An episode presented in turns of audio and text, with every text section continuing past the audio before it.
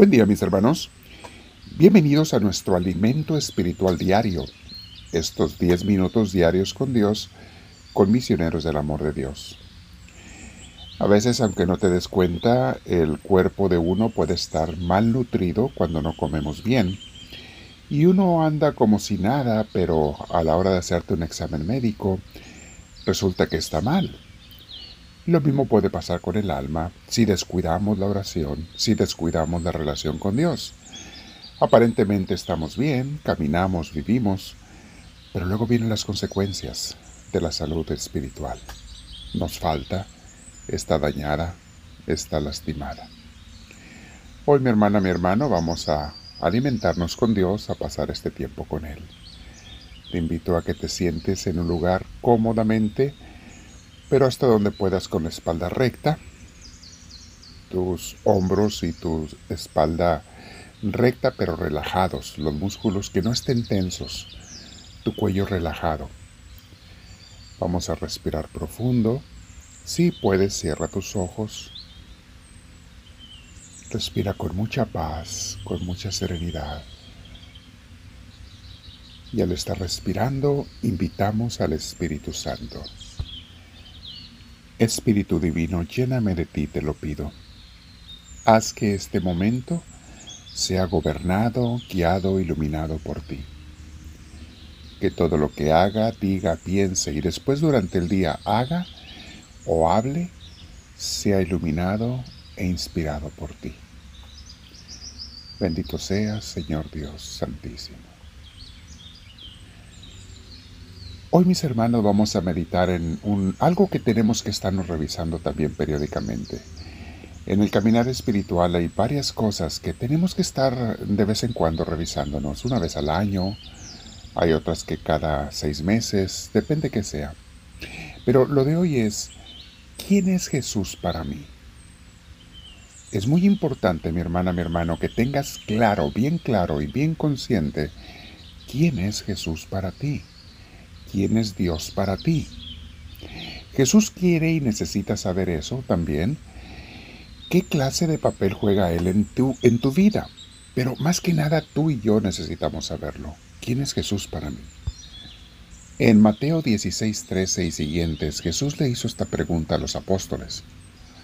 Y Pedro, como siempre, muchas veces él era el que respondía, pero Jesús les preguntó. Primero les dijo, ¿quién dice la gente que soy yo? Pero Jesús iba con a preguntarles lo más importante, ¿y ustedes quién dicen que soy yo? Vamos a leer el Evangelio muy hermoso. Mateo 16, versículo 13 y siguientes. Cuando Jesús llegó a la región de Cesarea de Filipo, le preguntó a sus discípulos, ¿quién dice la gente que es el Hijo del Hombre? Ellos contestaron, algunos dicen que Juan el Bautista. Hago pausa, mis hermanos. Ya habían matado a Juan el Bautista y había algunos que decían, resucitó y es, ese Jesús es Juan el Bautista resucitado. Eh, Juan había sido muy, muy famoso. Por eso le contestaron así. Algunos dicen que eres Juan el Bautista, otros que el profeta Elías, y otros dicen que Jeremías o alguno otro de los profetas. Entonces Jesús les preguntó, ¿y ustedes quién dicen que soy yo? Esto era lo más importante, mis hermanos, es lo que Jesús, a lo que él quería llegar. ¿Quién soy yo para ti? Simón Pedro le respondió, Tú eres el Mesías, el Hijo del Dios viviente. Esta respuesta de Pedro, mis hermanos, en el contexto bíblico, en la relación que estaban, en la vida y realidad que estaban viviendo en ese entonces, la respuesta de Pedro implica una fe total en Jesús, una aceptación de Jesús como el profeta mayor, el enviado de Dios, el Mesías. Todavía no se entendía el concepto de eso de hijo de Dios, no lo podían entender, pero sabían que era alguien que venía de Dios. Y esto es muy importante. Pero más que nada, no, no solamente alguien, sino el Mesías, el más importante de los enviados de Dios. Y mis hermanos, esto es, es, muy importante porque Jesús no se relaciona con nadie que no lo reconozca por quien Él es. Oílo bien, lo voy a repetir. Jesús no se relaciona con alguien que no lo reconozca por lo que Él es. Las gentes que no reconocieron a Cristo ni lo aceptaron en el Evangelio, ellos pronto se fueron de la vida de Jesús y Jesús de la vida de ellos, hasta de sus tierras y de sus regiones. Jesús se retiraba de todos aquellos que no lo reconocían y lo aceptaban por quien Él era. Es por eso que de igual manera hoy lo hace Jesús y me pregunta a mí lo mismo. ¿Y para ti quién soy yo? De mi respuesta, mis hermanos, depende la relación que tendré yo con Cristo, con Dios. Porque yo puedo decirle, bueno, para mí eres una persona en el cielo, viéndonos desde allá, eres el Hijo de Dios que está allá arriba de las nubes, por usar una imagen. Y entonces, mis hermanos, eso va a marcar mi relación con Jesús, como alguien que está lejano, viéndome desde lejos, pero no tenemos una relación muy directa él y yo. Quizá otros le puedan contestar, ah, bueno, tú fuiste un hombre famoso, muy inteligente, un gran filósofo, pero hasta allí. Bueno, esa respuesta va a marcar la relación de ellos, o en este caso, la nada de relación de ellos que tendrán con Jesús, porque es simplemente un hombre del pasado. Cuando Jesús me preguntó a mí esta mañana en mi oración personal esta, me hizo esta pregunta, yo le dije más o menos esto, que es lo que casi siempre le digo.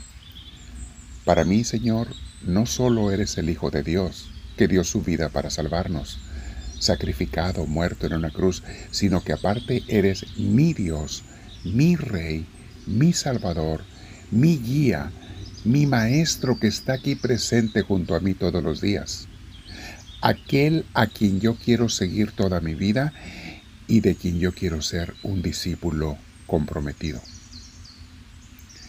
Y de igual manera, mis hermanos, esta respuesta mía va a definir mi relación con Dios. Este es Dios para mí. Es una relación con mi Jesús porque yo así lo veo, así lo acepto, así lo reconozco. Alguien que está conmigo todos los días y a todas horas, 24 horas al día, porque para Dios eso no es ninguna limitante. Puede estar con todo el mundo, con toda la gente a todas horas. Indudablemente, mis hermanos, son muchos los que se dicen cristianos en el mundo. Una tercera parte de los humanos nos declaramos cristianos. Se dice que somos 3.380 millones de cristianos en el mundo, pero hay de cristianos a cristianos.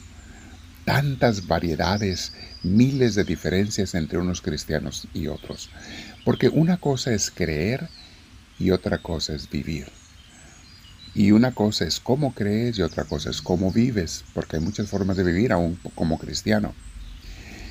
Todos esos millones de cristianos nos dividimos entre los que nos relacionamos con Él de una manera o de otra.